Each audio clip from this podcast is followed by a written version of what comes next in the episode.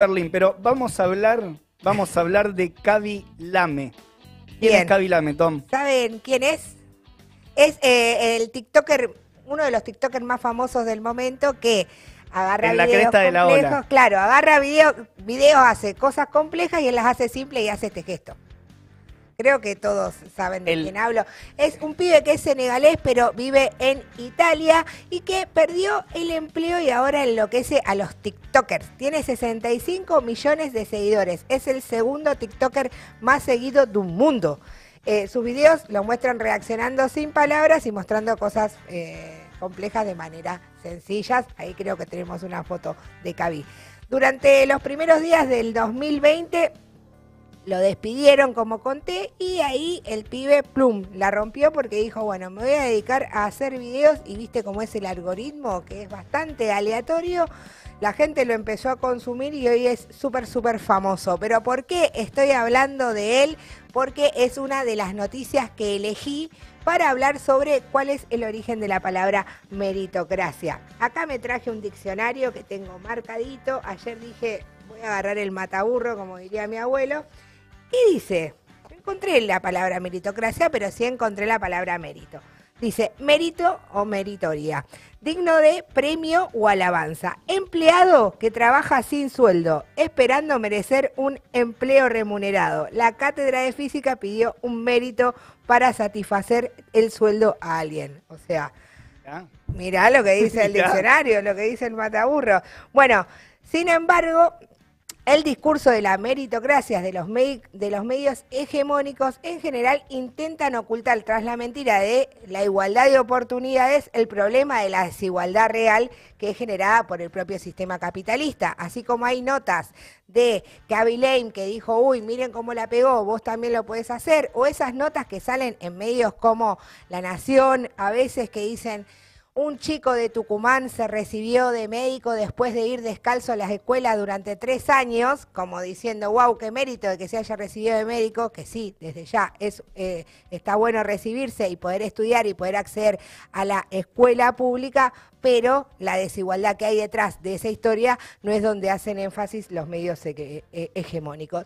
Pero dije, yo me acuerdo de algo que leí en algún momento y me remití a una nota de Eduardo Castilla que escribió hace un par de años, eh, nuestro editor de la sección política de la Izquierda Diario, y me hizo acordar a un discurso que dio Augusto Pinochet en 1977, donde decía hacer de Chile no una nación de proletarios, sino de emprendedores.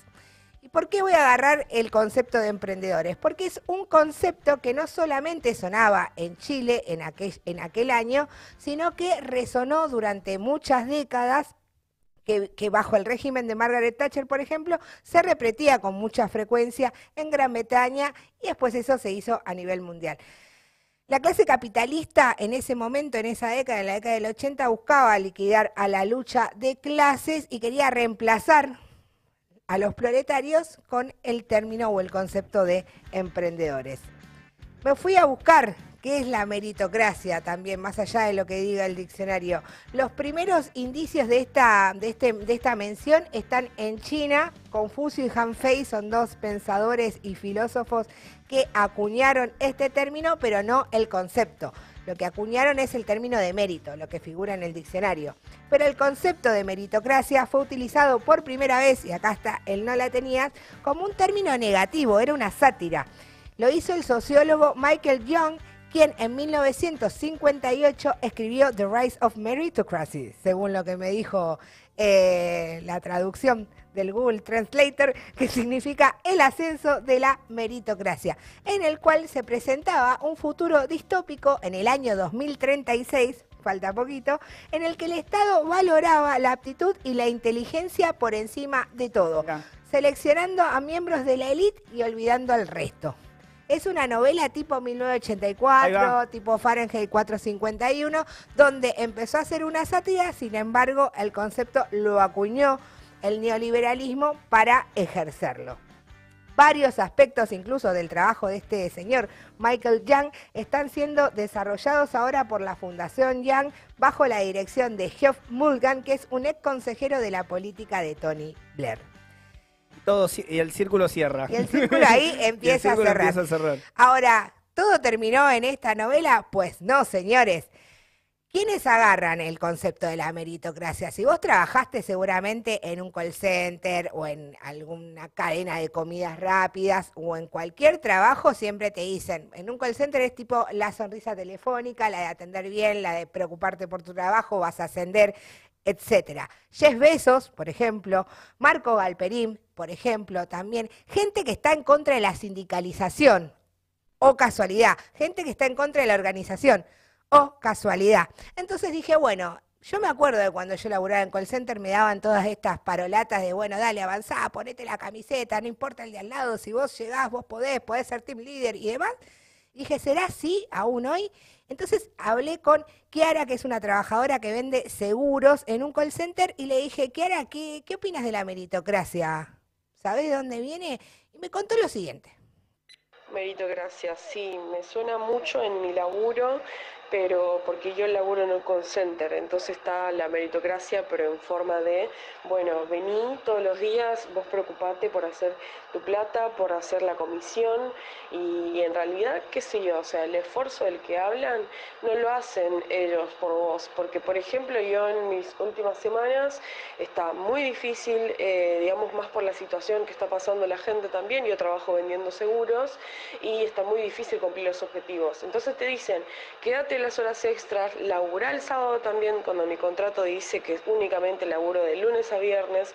Entonces, ese es el esfuerzo del que hablan, o sea, de que te pongas la camiseta de la empresa mientras que a vos te siguen pagando dos mangos con 50 y encima no te quieren pagar las horas extras. Entonces, ¿por qué tiene que ser así? O sea, esa es la meritocracia de la que hablan. Esa es la meritocracia de la que hablan. Es decir, si vos no triunfás y sos pobre, es responsabilidad tuya por no esforzarte lo suficiente. Otra de las, de las notas que leí en la izquierda diaria y que me interesó mucho es de Facundo Aguirre, que se llama Meritocracia, una cortina de humo para justificar la pobreza y la desigualdad.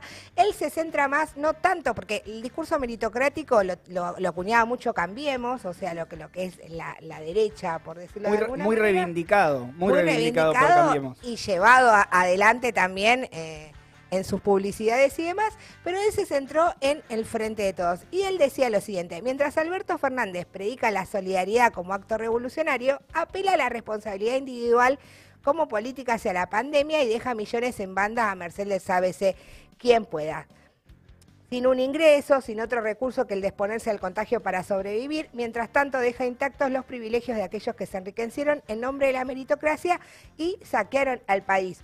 ¿Por qué dice esto? Porque la mayoría de las empresas donde vos trabajes van a tener el discurso meritocrático. Algunos más, algunos menos, pero lo van a, lo van a tener. ¿Por qué? Porque es un discurso que los empresarios usan como una herramienta para avanzar e imponer nuevas condiciones de flexibilización y precarización laboral sobre la clase trabajadora, pero sobre todo también para segmentarla, para dividirla. Esa es su apuesta central. La apuesta es el individualismo. La meritocracia va de la mano del individualismo. Y es la apuesta central porque en las actuales condiciones de la economía mundial, en el terreno de las ideas, la meritocracia acompaña el plan de que los empresarios la sigan levantando el pala y los gobiernos de turno avalen eso.